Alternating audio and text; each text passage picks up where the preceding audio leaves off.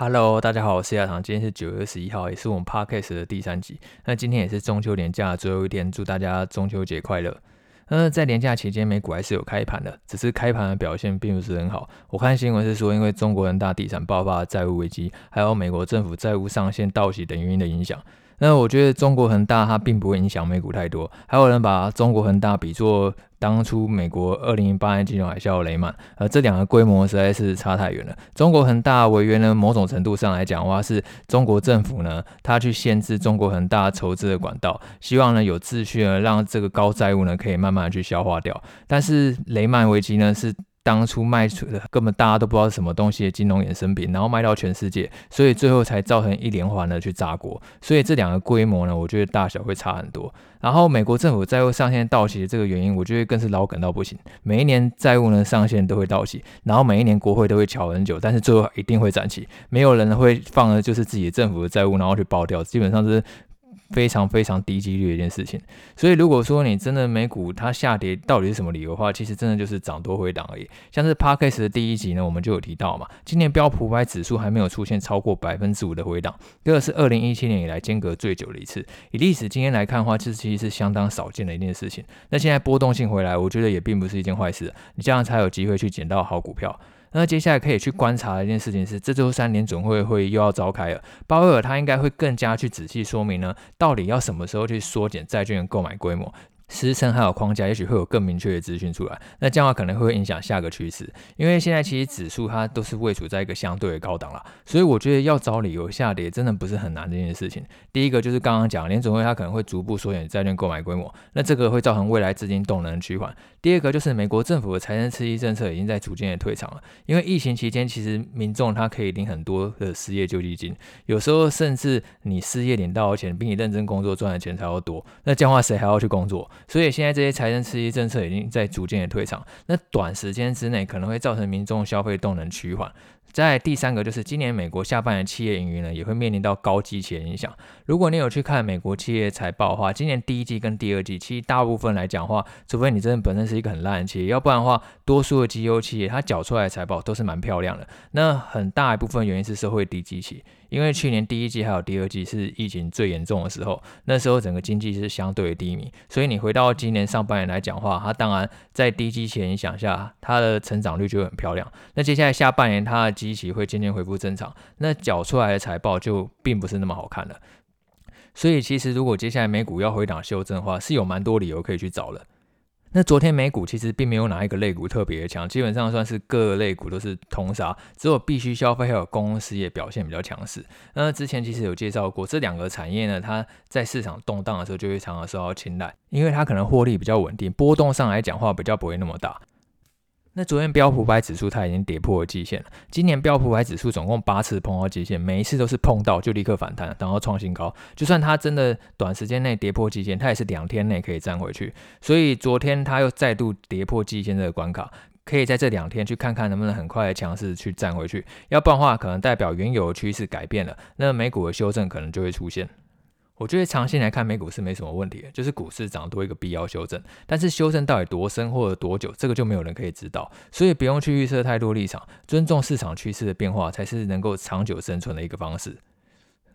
那我觉得有时候人是一种很奇妙的生活。当股票一直在上涨的时候，他通常不会去仔细思考说为什么会涨那么多。可是下跌的时候，他就会到处去找原因，哎，怎么跌那么多？其实涨跌本来就是一体两面的，有涨有跌才是很正常的现象。要不然的话，你真的一直涨的话，你也快要不知道会买到什么股票。那昨天其实美股它算是通杀嘛，像是我们看到几个比较大的科技权值股，脸书、亚马逊、苹果、Netflix、微软、Google，然后或几个半导体产业、应用材料、辉达、艾斯摩等，都有一个。百分之二到百分之三的跌幅，那可以趁这时候去观察有没有什么好股票也跟着下修。好股票也要有好价位才是好投资。我们在投资的时候，常常都只有注意到说，哎，这是一家好公司，然后所以我就买了。那其实这样的话，有时候就很容易会在高点租套房，因为通常你所知道好公司，例如说，哎，这家公司未来成长很不错，然后这家公司它营收获利都很好，然后或者说股息都很棒，然后过去一年都一直在发股息给你，或者说这家公司它之后什么题材等要爆发。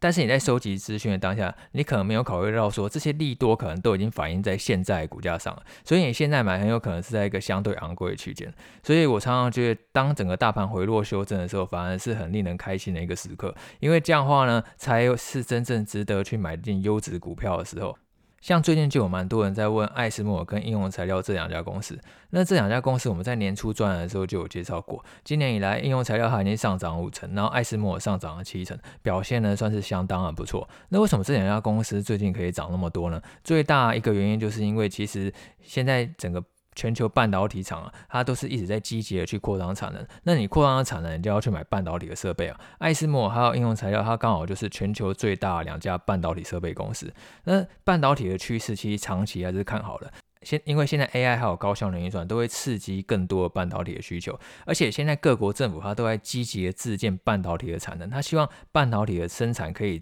在地化，所以这很容易去推动一个半导体设备产业迎来一个长期的成长。但是这样的趋势其实在年初就可以预见了，然后可以提前去做布局。可是如果你一直要等到呢，最近股价已经上涨非常多，然后再去找说为什么涨那么多，然后看看见最近有蛮多利多，然后就决定去买进，那你就要很小心说，现在股价是不是已经去提前反映未来成长预期了？那接下来可能面对会是一个涨多回档的修正，然后在等待回档修正的过程当中，持有上就会比较煎熬。所以我们在投资的时候，常常就只有思考两件事情。第一件事情就是它到底是不是一家好公司，它未来是不是能够越越赚越多钱。第二件事情就是它现在的价格是不是一个好价格，还是说其实虽然说它是一家好公司，但是已经涨得太多，那这样的话也许这就并不是一个很好的投资。那回答几个听众的问题，在上一集的 podcast 当中，我们有分享说，美股它有很多股息成长股，现在连续配息超过十年的公司就有超过四百家，而且跟你讲说要怎么样去网络上筛选这些公司。呃，投资股息成长股好处是，通常会一直连续多年发放股利的公司，它的营运来讲话也是比较稳定的。但是就有听众说，那美股的股利不是要扣三十 percent 的税吗？那这样感觉好像非常的多。那其实坦白讲，美股的股利它配息还真的都不太多。我们在上一集有讲到嘛，投资股息股呢，最重要、最在意的是它的成长性还有持续性。至于配息的高低，并不是最先考虑的一件事情。我们就以标普五百指数为例好，目前标普五百指数的殖利率是百分之一点三。所以今天股息如果要扣三十 percent 的税的话，那你实际上来讲的话，股息税只会占你投资成本的百分之零点三九，也就是百分之一点三乘以百分之三十，就是百分之零点三九。百分之零点三九其实跟台股的证交税差不多，台股证交税也要千分之三，也就是百分之零点三。所以其实我觉得股息税真的只有占你投资成本的一小部分而已。所以我觉得其实。并不用担心说自己会交很多股息税，这就好像担心自己跑健身房太多次，然后会不小心练太壮，然后练得像馆长一样，还是说不小心看太多书，然后就会考第一名。很多时候其实这些担心常常都是多余的。等到股息税，如果你真的有办法可以缴到那么多的话，那可能代表说你已经成为大户，那这反而会是一件好事情。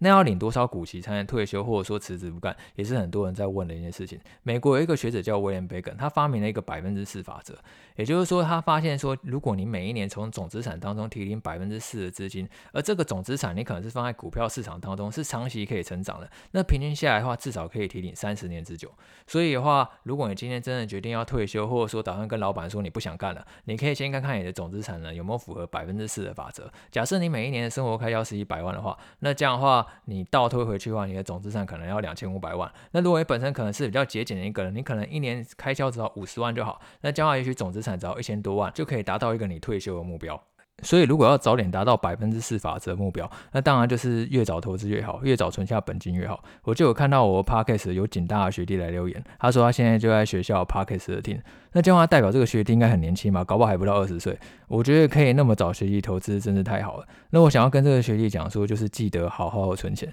其实念景大话有一个好处，就是它是公费的，吃住完全都是不用钱的，而且它每一个月还发一万多块零用金给你。那假设你可以好好存下来的话，每个月存个一万，你四年下来的话可能可以存到快五十万元。然后搞不好你其他的同学，可能其他你的高中同学，他是念一般的大学，也许还要背五十万的学贷。那一来一往的话，就是一百万的差距。那这样的话，你的期跑点其实就赢别人很多。就算你不是富二代的话，也有机会成为富一代。我现在最后悔的一件事情，其实就是我在警大那四年是没有好好存下钱的。因为念警大真的是很无聊一件事情，一到我都要关在学校里，然后六日才能跑出去，所以就会很不自觉的想要把钱全部花光光，好像觉得这样才可以好好去安慰自己。那假设那时候就有一些投资观念的话，我觉得也许想法就会改变，也不一定。好，那今天就先这样，拜拜。